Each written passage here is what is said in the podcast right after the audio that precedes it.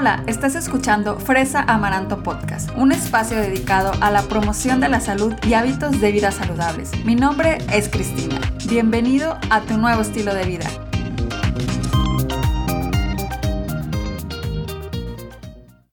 Bienvenidos a Fresa Amaranto Podcast, ya en el episodio número 70 qué felicidad ya decir que estamos en este número, de verdad. Nunca creí llegar a tantos episodios en el podcast y estoy feliz de compartir contigo un tema más, un día más de estar aquí juntos. Y hoy vamos a platicar de un producto y un alimento también que hemos visto mucho en el supermercado. Hay de diferentes marcas, de diferentes sabores, pero la verdad es que cuando lo ves no hay algo que te diga, lo tengo que comprar, lo necesito. Pero esto es más que nada porque muchas veces no sabemos para qué sirve. Lo ves, lo sabes que existe, pero no sabes en qué te ayuda. Y estoy hablando nada más y nada menos que del kefir. ¿Alguna vez habías escuchado esta palabra o de este producto? Y bueno, el kefir así en, en grandes rasgos es una bebida fermentada. Haz de cuenta tipo el yogur, pero la consistencia del yogur puede ser un poco más pues no tan líquida, ¿verdad? El kefir sí es más líquido, lo, sirves y es como un tipo yogur bebible. Además de eso, pues puede estar hecho con leche de vaca, pero también puedes utilizar agua, leche de coco o almendra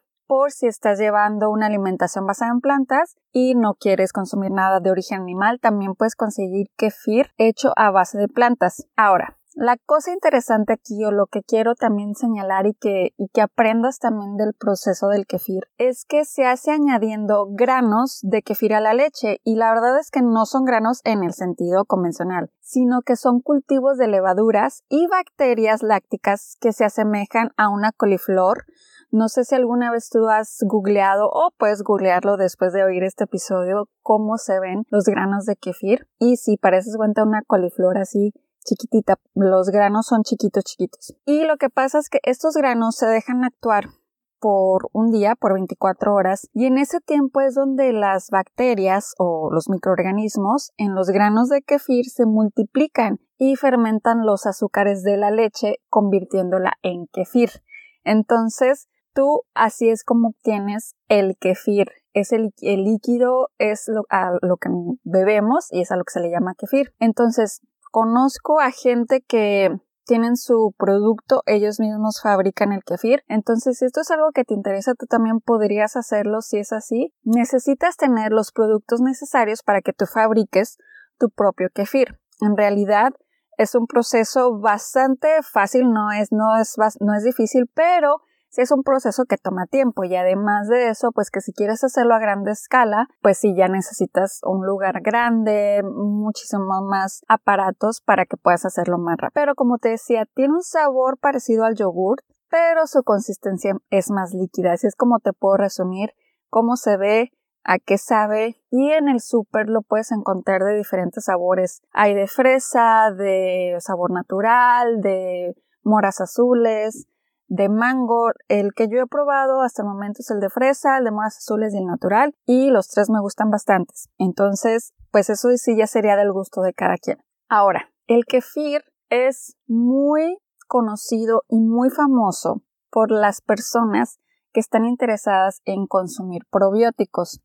Yo he platicado varias veces en varios episodios sobre los probióticos. Pero si tú no has escuchado algún episodio de esos o no sabes de, lo que estoy hablando en relación a los probióticos, te platico rapidísimo. Los probióticos son microorganismos o bichitos, como así le llegó a llamar un colega, pero no son nada más ni nada menos que son bacterias, ¿sí? Bacterias buenas en nuestro intestino. Esos son los probióticos. Y pues y cuando nosotros tenemos una microbiota, que así se le llama a esta parte de donde viven todas estas bacterias, ese mundo en el que viven se le llama microbiota. Cuando tenemos una eh, microbiota estable, aporta muchísimos beneficios a nuestra salud. En este caso me voy a enfocar en lo que hacen por nuestra salud del intestino. Tienen muchísimos beneficios desde que ayudan a promover el movimiento intestinal, que esto quiere decir que nos ayuda a disminuir el estreñimiento, también reduce la flatulencia, que significa también que tenemos pues menos gases, ¿verdad? Entonces, ¿quién no quiere eso? Y también pues ayuda a, a mm, balance de la microbiota, que tengas bacterias buenas y un buen número de ellas para que tú obtengas estos eh, beneficios de ellas y en general los probióticos te ayudan a crear un sistema digestivo más sano. Entonces, el kefir, cuando tú ya sabes más o menos de qué trata, cómo está hecho, pues es muy alto en probióticos por su origen de ser bebida fermentada. Nosotros al ingerir probióticos no te hacen daño porque, como te digo, son bacterias buenas, bacterias que tu intestino asimila y que te da muchos beneficios para tu salud.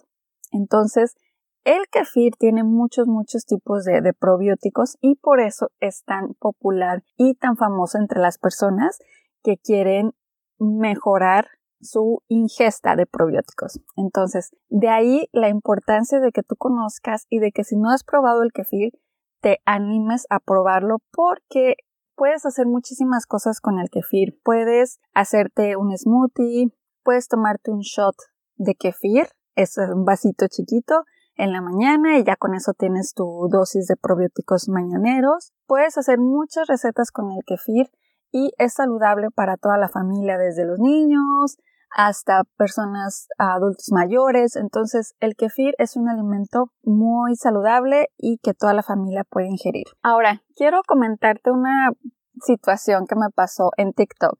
Sí, que por cierto, si no me sigues en TikTok, te recomiendo que lo hagas porque ahí subo bastantes videos cortos donde hablo de diversos temas de nutrición. Y hace poco subí uno relacionado al kefir. Y una persona me preguntó si el kefir tenía azúcar. La preocupación acerca de que si comemos o no mucho azúcar es completamente normal. Lo entiendo y de verdad agradezco mucho sus preguntas. Sin embargo, muchas veces nos confundimos. Hay productos que por su propia naturaleza tienen azúcar, como en este caso el kefir, porque bien, si viene de la leche eh, de vaca, la leche de vaca tiene su propia azúcar, entonces a eso le llamamos azúcar intrínseco. No te quiero revolver, pero bueno, vamos a decir que hay alimentos que por su propia naturaleza tienen azúcar, pero eso no quiere decir que sea malo.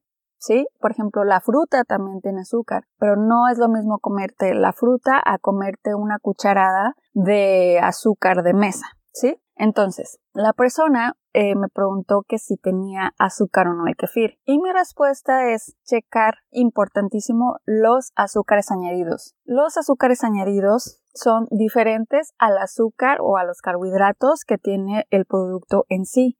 Los azúcares añadidos son aquellos que se le añade, como dice el nombre, extra al alimento que que por su origen pues no debería tener, pero lo hacen para que aumente el sabor, sí, para muchas, hay muchas razones por las que les ponen el azúcar añadido o el azúcar agregado. Entonces pues yo expliqué que hay cierto tipo de kefirs que sí pueden tener un alto contenido de azúcar añadido, igual que el yogur. El yogur también muchas veces puede decir de que sí, yogur light, pero checas los azúcares añadidos y tienen muchísima azúcar, más que proteína. Entonces aquí es donde uno como consumidor, como yo siempre les he aconsejado, es súper importante volverte un detective en las etiquetas de nutrición. Entonces, ¿por qué les menciono todo esto? Porque es importante también que aunque sea un producto que tiene probióticos y que sabes que puede hacerte eh, bien a tu salud, hay muchos productos, incluidos el kefir,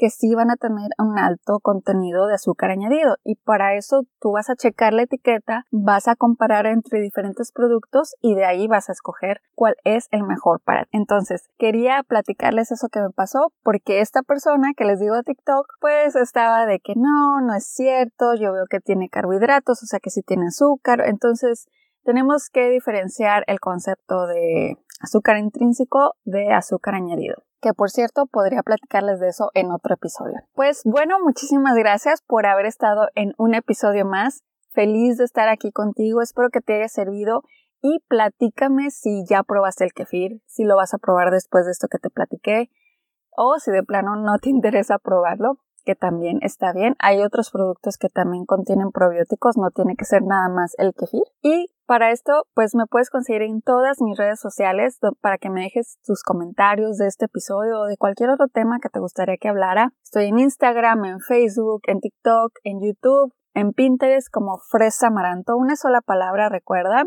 Si te gustó el episodio, me ayudarías a compartirlo con amigos, con familiares o dejarme una buena reseña en Apple Podcast porque eso me ayuda a llegar más a más gente y a que este contenido siga creciendo y siga compartiendo este, esta información con ustedes.